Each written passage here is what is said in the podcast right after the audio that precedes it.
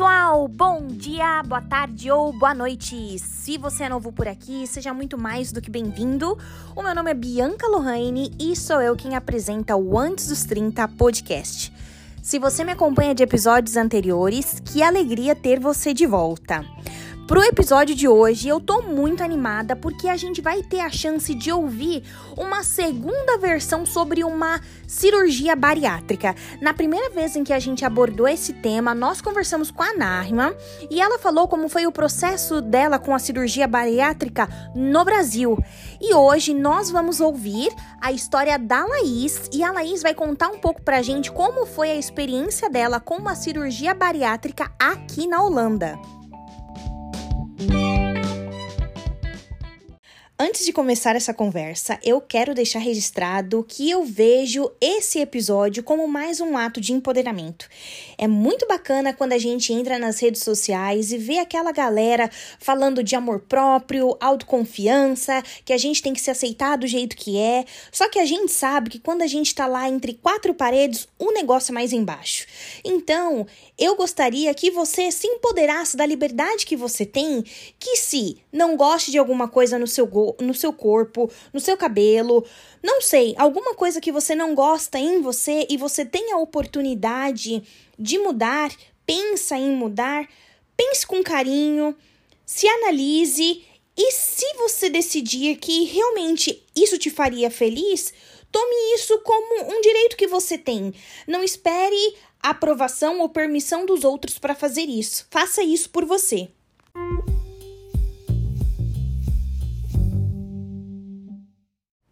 E antes de pedir para a Laís se apresentar para a gente, eu preciso fazer um adendo.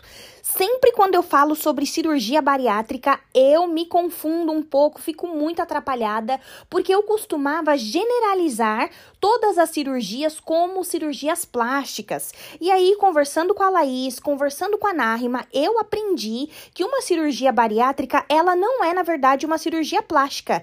Ela é, na verdade, um procedimento indicado para tratar casos de obesidade grave.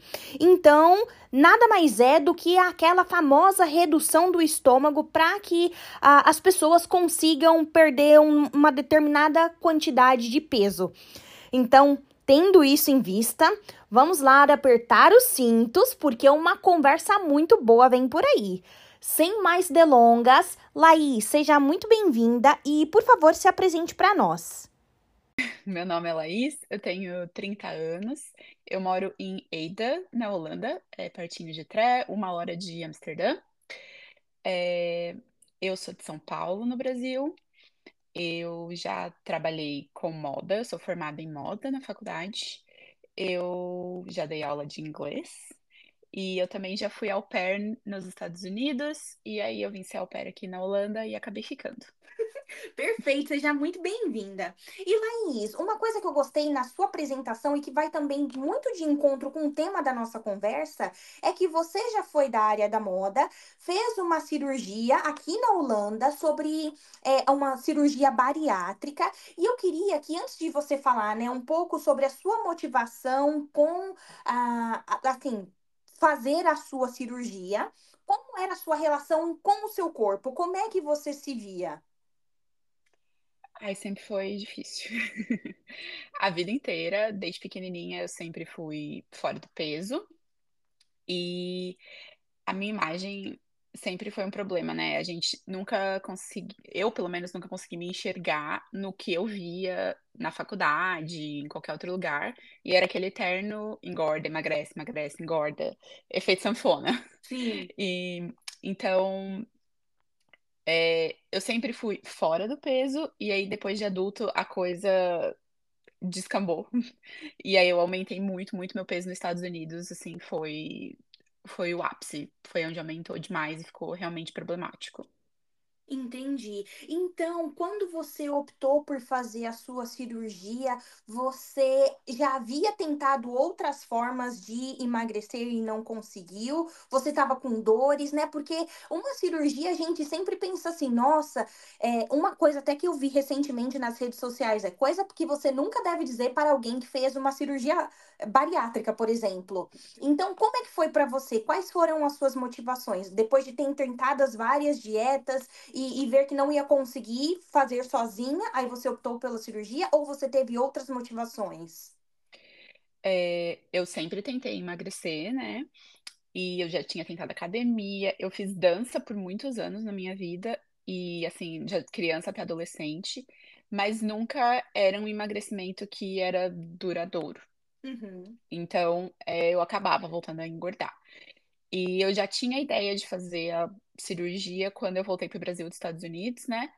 Mas por alguns motivos não, deu, não deram certo de fazer a cirurgia. É, mas o motivo maior é porque a cirurgia ela é, um, ela é uma ferramenta para ajudar a gente, né, a emagrecer.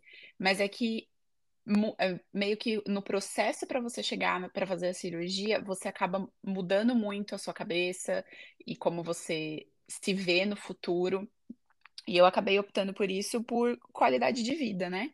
Uhum. Quando a gente chega aqui na Holanda, a gente anda de bicicleta bastante, é, tudo é feito muito mais andando do que de carro ou de qualquer outra coisa. Então, a gente acaba, eu acabei me vendo numa situação que assim, eu não conseguia fazer nada. Eu não conseguia pedalar por 15 minutos sem estar tá morrendo. Então, foi chegando numa situação limite que eu falava, eu precisava fazer alguma coisa realmente para mudar, e foi quando eu tomei a decisão de optar pela cirurgia.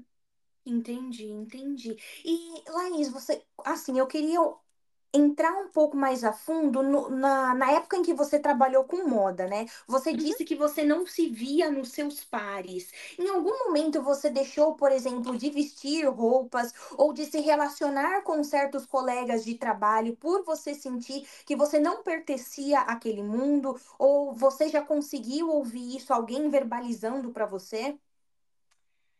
Ah, é, é, é difícil, né? Porque bom, quando eu tava, a gente estudava, tinham pouquíssimas é, marcas relevantes ou com, com que trouxessem, tro- trouxessem tendências é, relevantes para o mundo plus size. Ainda quando eu me formei na faculdade há 10 anos atrás, né? Mas é, o, o meio plus size ainda estava dando passinhos bem devagarinhos. Então, é, eu só vestia o que eu conseguia vestir, né? Eu nunca vestia aquilo que eu realmente gostaria de poder comprar. Nas lojas eram sempre assim, tinham tamanhos um pouco maiores, mas nada muito que serviria num corpo plus size, realmente. Uhum. E teve uma vez na faculdade que uma menina fez uma coleção para grávidas. E aí ela saiu catando todas as pessoas gordas da faculdade pra, pra desfilar pra ela, porque era todo mundo grande mesmo. Nossa, aquilo foi péssimo. Eu fiquei me sentindo horrível. Não por ser comparada a uma grávida, obviamente, mas por, por colocar todo mundo num, num mesmo, numa mesma coisa, sabe? Não tem Uhum. diferença, é todo mundo grande, qualquer coisa serve. Então, é, eram situações assim que constantemente apareciam na vida. Sim, entendi. E agora eu vou até compartilhar uma coisa que eu vivenciei com uma amiga que ela é plus size e a gente estava nos Estados Unidos e isso aconteceu há uns quatro anos. E uma coisa que ela relatou para mim é que é, há quatro anos a gente já tinha mais opção de roupas plus size, mas ainda não eram roupas que estavam na moda. Então, essa minha amiga ela era sempre muito ligada às tendências, mas sempre quando ela ia te- é, tentar vestir a tendência nela mesma ela nunca conseguia encontrar. Então ela reclamava assim, é, poxa, agora que a gente tem roupa que servem, que servem em mim, né? Servem em mulheres grandes, mas não são as roupas que, que estão na moda. Então, até que ponto a moda ela tá olhando pra gente, né? Então eu acho que essa é uma reflexão bacana da gente deixar aqui é, na nossa conversa. Sim, sim. É, ainda hoje, né, 10 anos depois que eu me formei, eu ainda vejo que agora a gente tem um umas marcas mais legais, mas ainda assim são marcas que são mais conscientes, né? Uhum. Não é tão fast fashion. E então o preço acaba sendo um pouco alto, o que dificulta o acesso, né, para a maioria das pessoas. Mas ainda é muito assim, aquela coisa quadradona, é só uma camisetona, coisas sem formato, fora das tendências. Então, ainda é um mercado que tem muito a se desenvolver e, né, eu espero que continue se desenvolvendo, que as pessoas consigam ter mais oportunidades de poder vestir do jeito que elas querem se expressar, né? Porque moda é, é expressão. É, mais do que vestir só o que serve, o que elas conseguem encontrar nas lojas. Sim, exatamente, muito bem pontuado. E Laís, eu já gravei um episódio com uma amiga que ela mora na Alemanha e ela optou ir para o Brasil para fazer a cirurgia dela. No caso dela, não foi é, bariátrica, foi cirurgia plástica, mas eu queria entender de você o que te fez e o que te encorajou a optar por fazer a sua cirurgia aqui na Holanda. Ai, é, Claro que eu adoraria ter feito no Brasil para ter os cuidados da minha mãe. Sim. Teria sido muito melhor. É, mas aqui na Holanda, é, ainda bem, a gente tem o plano de saúde é caro, mas ele funciona. Uhum. A gente, nós brasileiros costumamos reclamar bastante da saúde na Holanda, que tudo é paracetamol. Mas é, aqui as coisas funcionam muito bem. E desde o primeiro momento que eu trouxe, é, falei com o meu médico, né? Que, é, que eu gostaria de fazer cirurgia, que eu já tinha pensado no Brasil, mas não tinha dado certo. Ela topou, me encaminhou, né, para começar o tratamento. Então foi uma decisão natural. Eu estava aqui, o tratamento era oferecido aqui, então eu decidi fazer aqui. Tive apoio do meu marido. Então aí a gente falou: ah, vamos, vamos tentar, vamos indo, vamos ver onde vai dar. E aí deu certo. Sim, entendi. E como é que funciona? Você vai ao médico, você apresenta a sua queixa, né? E depois disso, quais são os trâmites? É, você tem que ir no Hausarts, né, que é o nosso médico da família aqui na Holanda. E aí ele vai te analisar, né? Se você já mora aqui há um tempo, ele vai provavelmente saber das suas dificuldades em emagrecer. É, como eu tinha chegado há pouco tempo, eu já tinha comentado com a minha médica numa consulta prévia que eu estava tentando emagrecer e, e, coisas do tipo. E aí ela falou: não, tudo bem, é, eu estava bem acima do peso, você tem que ter o IMC, né, que é o índice de massa corpórea, acima de 35, é, com duas comorbidades, que seriam doenças ligadas à sua obesidade, ou IMC acima de 40. E aí você não precisa ter comprovar essas duas comorbidades ligadas à sua obesidade. É, aí eu, eu conversei com ela, ela me passou encaminhamento para uma nutricionista. Eu fiz um tratamento com uma nutricionista por quatro meses, é, para a nutricionista poder avaliar se eu realmente estava disposta a fazer mudanças duradouras, se realmente né, é, não era só uma vontade passageira, porque é um grande esforço, né, a cirurgia. Ela é uma ferramenta, mas você que tem que fazer o esforço. E aí eu, depois desses quatro meses, eu voltei na minha médica, ela me fez um encaminhamento para uma clínica bariátrica, e aí eu comecei o tratamento com é, encontros é, semanais até eu chegar na minha cirurgia. Entendi, caramba. E, bom, a pergunta que não quer calar, né? Esses encontros, essas conversas com o médico foram em qual idioma, Laís? Foi tudo em inglês. Que bacana. Então, é, um mito que a gente já pode deixar cair por terra é que na Holanda, sim, a gente consegue encontrar profissionais da área da saúde que se comuniquem em inglês. Sim, por via de regra, eu diria que 90% dos profissionais falam inglês, porque na clínica você não vai falar somente com médicos. É. Você fala com nutricionista, com psicólogos, com médicos, com enfermeiras. É todo um, né, um grupo ali de profissionais que vai te atender. Óbvio que ter um marido, namorado é, holandês que me ajudou em certas situações facilita. Uhum. Porque algumas pessoas ainda ficam assim, ah, mas você não fala holandês? Mesmo depois de morar aqui por X anos. Então, quando eles viam que o meu namorado estava comigo, meu marido, eles trocavam para holandês. Eu passei uma situação só que foi que uma é, enfermeira se recusou a falar em inglês comigo. Ela só falou em holandês com meu marido. Nossa. Eu fiquei muito brava nesse dia. Mas, fora isso, eu não posso reclamar da língua, assim. Foi realmente foi bem ok, tudo. Todo mundo é, falou em inglês comigo.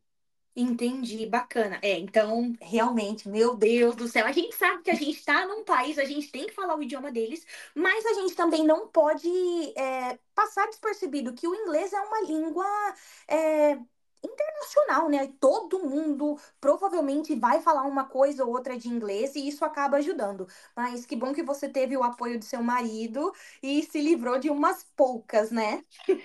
Sim. Bacana. E aí, Laís, depois que passaram esses quatro meses, você fez esses encontros, é, fez as suas dietas, né? O que aconteceu depois? Você agendou a cirurgia e efetivamente operou? Isso. Depois que eu tive o encaminhamento da nutricionista, eu fui para a clínica. Na clínica, eles fazem uma avaliação. Então, você passa com uma médica, uma nutricionista e uma psicóloga para ver se você atende os requisitos para realmente ser encaminhada para cirurgia. Uhum. Porque tanto você tem que mostrar né, que os seus hábitos realmente estão mudando alimentares, quanto você é forte psicologicamente para aguentar o tranco da cirurgia, porque não é fácil. E, São muitas mudanças. Aham, E quando você diz que não é fácil, são dores físicas? São dores físicas e são dores, vamos por assim, mentais. Porque o seu corpo muda drasticamente num período de tempo muito rápido. E se você não estiver bem psicologicamente, bem preparado e bem amparado, você acaba dando um, dando uns chute ali. É difícil. Uhum, entendi. Uau, meu Deus, eu não consigo nem imaginar, Laís. Meu Deus do céu. E agora que você falou isso, né, sobre preparar o corpo e a mente, como é que você se preparou? Porque no podcast anterior que eu gravei, é, a- o que eu ouvi foi: olha, eu me preparei lendo blogs, ouvia muito podcast, assistia vídeos no YouTube. Você estando aqui na Holanda, como é que você fez? Você consumiu conteúdos de pessoas de outro país ou você estava buscando informações com brasileiros, possivelmente, que tenham feito essa mesma cirurgia aqui na Holanda? Eu pesquisei bastante, é, é, li blogs realmente em português, Uhum, mas eu precisava ter uma noção de como seria aqui na Holanda. Então sim. eu entrei em um grupo de Facebook de pessoas holandesas, falando em holandês, para ler as experiências dela, e meu marido traduzia tudo para mim, o que o, o Facebook não traduzia, ele traduzia para mim. É, tirei bastante dúvida em inglês no grupo e várias pessoas foram bem solícitas e me ajudaram em inglês mesmo. É, mas ajudou para ter uma noção de como seriam as coisas aqui, porque é bem diferente do Brasil. É, e vi bastante vídeo no TikTok, bastante vídeo no YouTube, mas para ter uma ideia geral de como seria e como seria. Mas para eu saber realmente da Holanda, foram com os médicos da clínica e por esse grupo no, no Facebook que ajudou bastante. Entendi. E Agora, outra pergunta, ouvindo a sua resposta, né? É, no Brasil é possível a gente, por exemplo, escolher médico, né? Olha, eu vi um relato positivo sobre esse médico, então eu vou tentar fazer uma consulta com eles. Assim, se der, fazer a minha cirurgia com ele. Aqui na Holanda também tem essa possibilidade? Ou porque o médico da família te encaminhou para aquele determinado médico, você teria que ficar do começo ao fim com ele? Eu acho que se eu tivesse é, falado alguma clínica específica para minha médica, talvez eu poderia ter conseguido encaminhamento, mas ela me encaminhou para uma clínica que era é, mais perto da minha casa, né? Uhum. E aí eu caí com um cirurgião. Na clínica tem uma rede de cirurgiões, são uns 10, se eu não me engano. E o meu cirurgião mesmo eu só conheci no dia da cirurgia. Eu conversei com um cirurgião da clínica, o dia que a gente foi decidir a minha cirurgia, mas que também fui eu que escolhi qual tipo de cirurgia que eu queria, porque existem alguns tipos. E eu cheguei e falei: olha, eu gostaria, eu acho que essa cirurgia para mim seria ok. Eles falaram que por eles também estaria ok.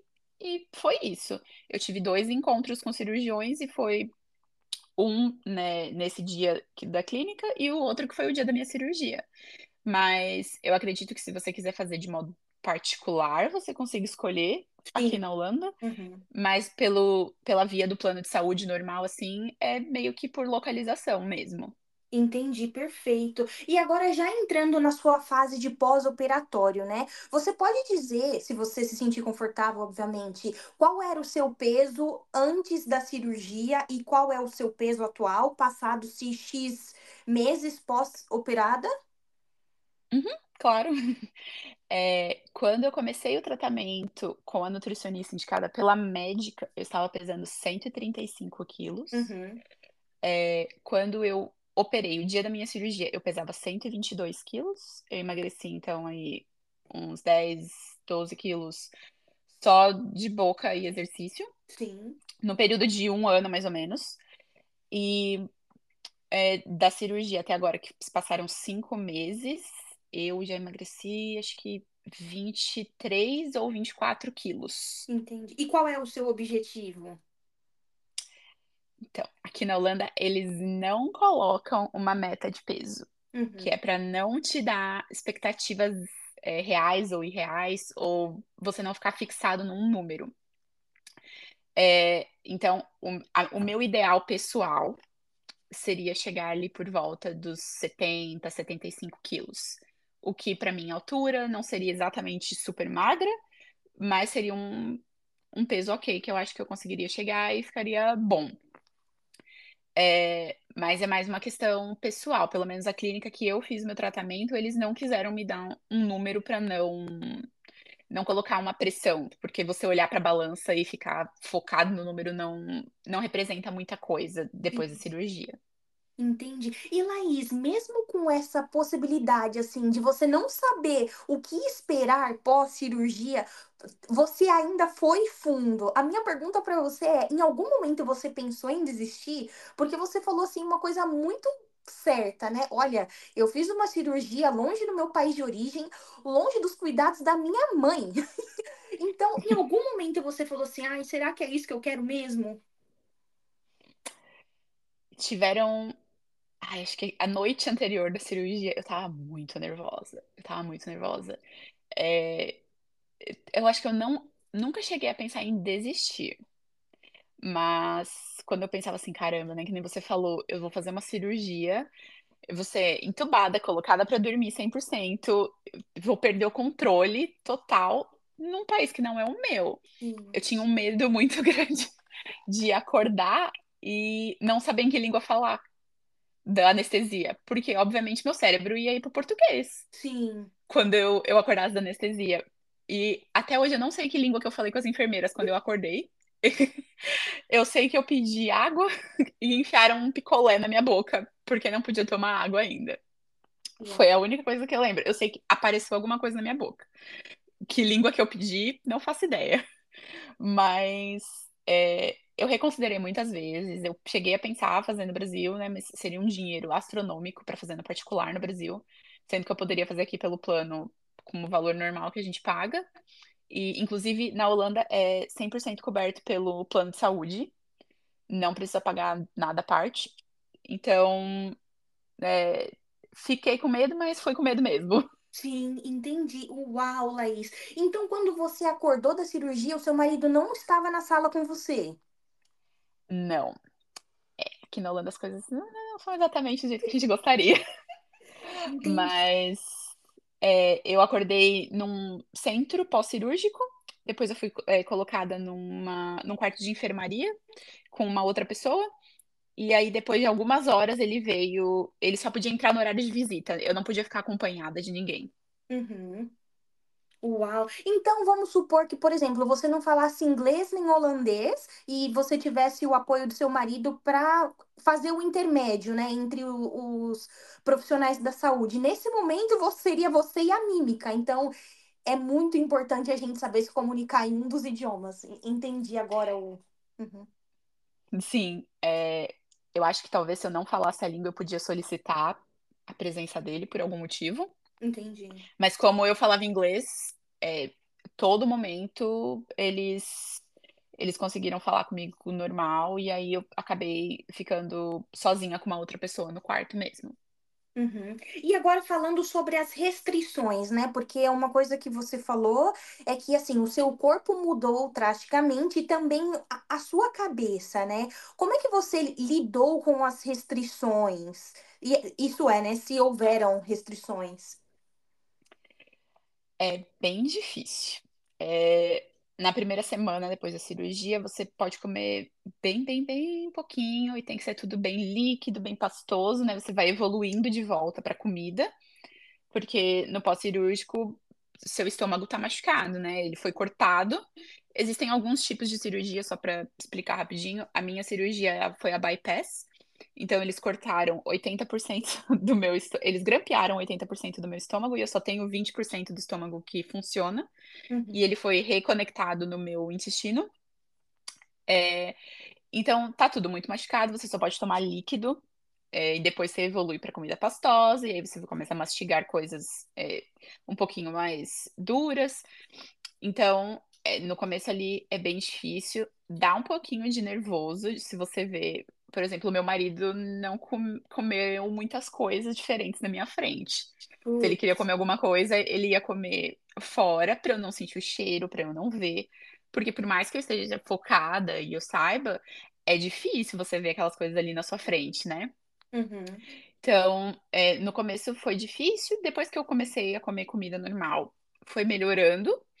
É, as primeiras vezes que eu fui num restaurante ou em algum evento, ver é, todo mundo comendo, não é que dá um gatilho, né, por assim dizer, mas é, é difícil, porque você não pode beber e comer ao mesmo tempo. Você tem que ter consciência de tudo que você está colocando dentro do seu corpo. Porque o estômago, ele é muito menor e você tem que tomar cuidado com açúcar, você tem que tomar cuidado com gordura. Então, certas coisas não dá para comer dependendo da fase que você está.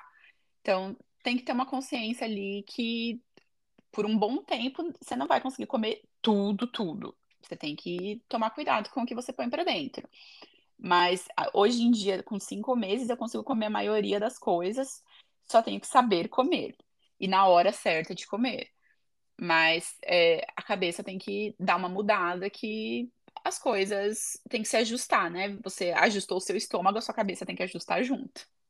Uau, Laís, que aventura, meu Deus do céu. E eu falo assim, que aventura, porque tudo isso em outro país. E eu acho que depois de um certo tempo morando fora, meio que a gente tira esse mérito, esse mérito próprio de o quão guerreira nós somos por viver tantas experiências em um, um país estrangeiro. E agora eu imagino uma experiência dessa é, a gente não sabe como funciona o, o, o, sistema de saúde, a gente não sabe como funciona nada. E ainda assim você bateu no peito e fez, sabe? Então eu acho que realmente a gente tem que tirar o chapéu para você, porque olha, não é para qualquer um, viu? E Obrigada. agora, imagina. Agora, uma pergunta que não quer calar, né? Tendo a sua experiência em vista, o quão importante você acha que é um acompanhamento psicológico para uma pessoa que dese, dese, deseja e decide fazer uma cirurgia tão grande como essa? É fundamental. Fundamental, assim, é... Amo, sou minha psicóloga, Natália perfeita. É, me ajudou em todos os momentos, de longe. A clínica aqui na Holanda, ela dá um acompanhamento psicológico, mas eu não acho ele 100% bom ou que seja suficiente. Eles te dão ferramentas para para te ajudar ali a passar por tudo aquilo, mas não é um acompanhamento psicológico que nem a gente está acostumado no Brasil, que fazem sessões toda semana. É, se você fala holandês, você vai fazer acompanhamento em grupo. Então, você vai falar num grupo e a psicóloga vai, vai ter ali né, palestras. Depois da cirurgia, você continua com o mesmo grupo. Eu, como só falava inglês, tenho sessões part particulares, né? É, mas também não são sessões como terapia no Brasil. Então, eu continuei em paralelo fazendo a minha terapia do Brasil. E, nossa, é fundamental. Você tem que estar muito bem amparado e preparado para as mudanças. Porque imagina você ver o seu marido que mora com você comendo McDonald's na sua frente e você não pode comer naquele momento. Você adora, você sente o cheiro, mas você não pode comer. Você tá ali comendo um pudinzinho sem açúcar com iogurte, porque é aquilo que dá para seu estômago lidar no momento.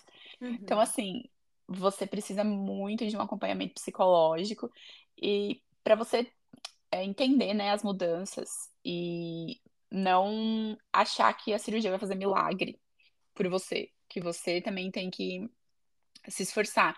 Então precisa ter toda uma mudança ali dentro de você para para você conseguir ter sucesso com a cirurgia. Então é fundamental o acompanhamento psicológico. Uau, entendi. Então, hoje, Laís, como é que você descreve a sua rotina, né, pós-operada?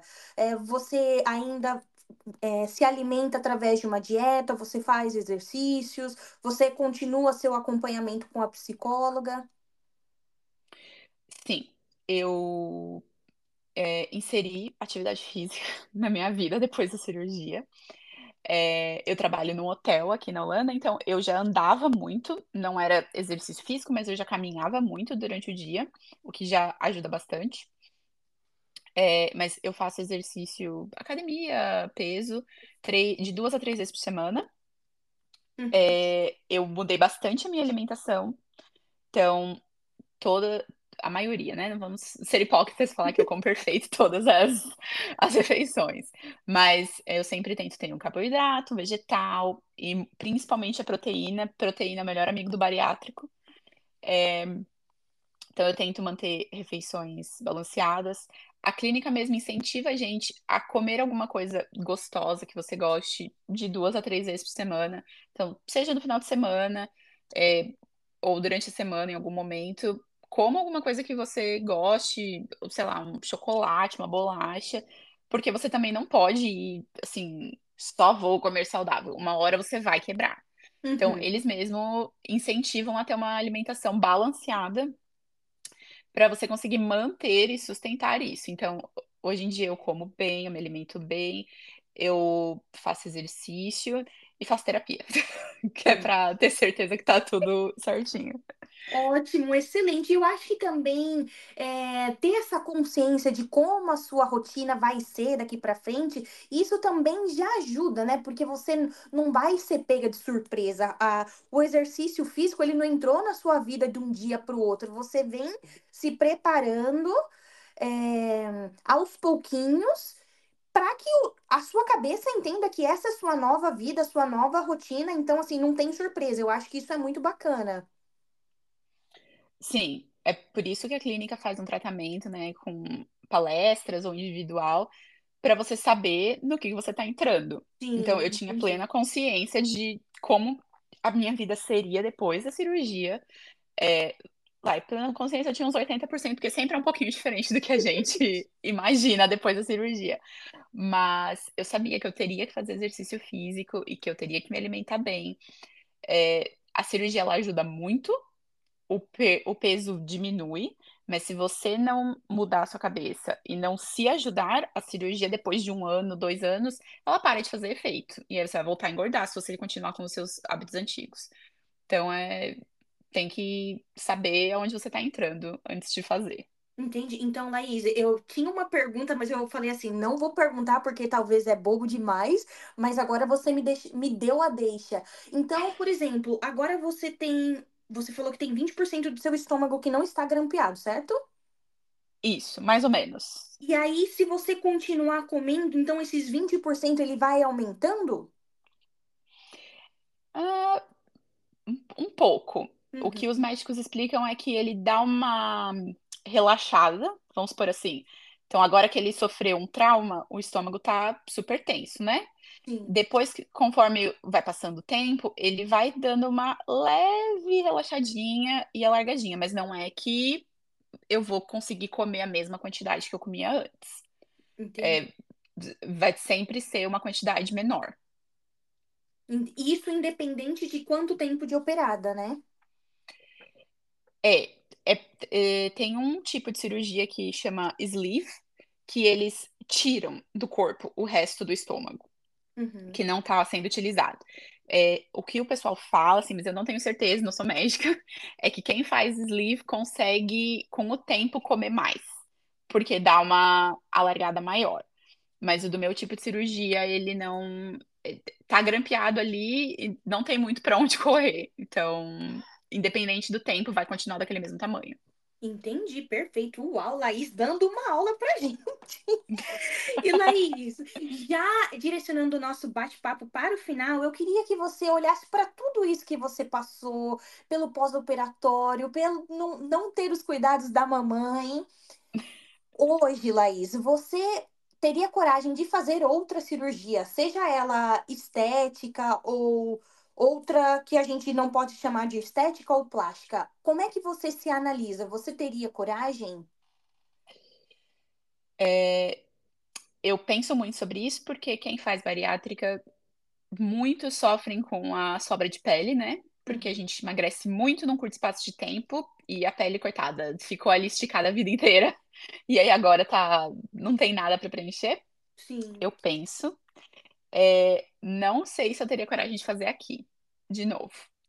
É, se for coberto pelo plano, a gente vai, porque é o que dá para fazer. Mas se eu tiver que pagar, talvez eu pague e faça no Brasil, porque é, é muito difícil. Pós-operatório não é fácil, por mais que meu marido seja maravilhoso e tenha me ajudado 100%, ele tirou férias para me ajudar, é, é, é muito difícil. Então, eu já falei uma coisa que eu tenho para mim, caso eu faça uma cirurgia plástica, eu muito provavelmente vou fazer no Brasil para ter os cuidados da mamãe, porque é difícil.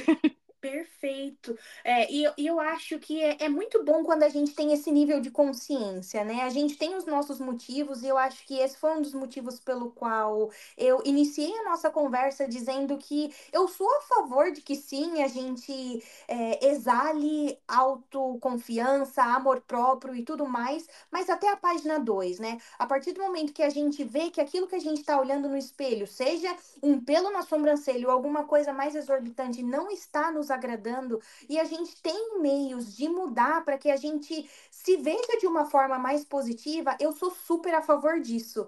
Então, tendo esse nível de consciência de que, olha, eu sei que não é fácil, eu sei que o pós-operatório é complicado, não estando num país de origem é duas vezes mais complicado. Mas assim, você tendo consciência de tudo isso, eu acho que é válido é, pagar o preço para que você tenha o resultado que, que vai te trazer é, melhor qualidade de vida, uma melhor relação com você e a sua autoimagem. Eu acho que tudo isso é válido. Sim, a gente tem que estar confortável no nosso próprio corpo, porque é a gente que vive nele o tempo todo, né? Sim. Então a gente tem que dar uma ignoradinha aí na vida de Instagram e vida de redes sociais, de vez em quando, e pensar o que é melhor pra gente. Porque, né, não adianta você ficar, não, eu me amo, eu me amo, eu me amo, e quando tá ali no, no off, você e você mesma, as coisas não estão bem. Então, é, é por amor. Eu fiz por amor a mim mesma e por querer ter uma vida melhor e ter uma vida longa para poder estar com os meus pais, para poder estar com o meu marido. Então, é por amor que você tem que fazer e para ser uma mudança realmente para a sua vida. Então, é super válido, é, seja qual for a mudança, né? Não só uma cirurgia bariátrica, tem que ser por amor a você mesma para para ser uma mudança real. Sim, excelente. É isso, Laís. Temos um episódio. Muito obrigada pela sua participação. E assim, eu fico mais feliz ainda porque na nossa conversa você compartilhou assim temas muito íntimos, né? Então eu te agradeço por isso. Eu sei que não seria qualquer pessoa que compartilharia é, esses detalhes da vida. E eu, como você falou, né? A vida em off, que é só você e você mesmo. Então eu realmente agradeço. Imagina, eu que agradeço a oportunidade de poder compartilhar como, como que funciona, né? E tentar desmistificar um pouquinho como que é fazer uma cirurgia em outro país. Perfeito. Obrigada, Laís. Um forte abraço e até Imagina. a próxima. Tchau, tchau. Tchau.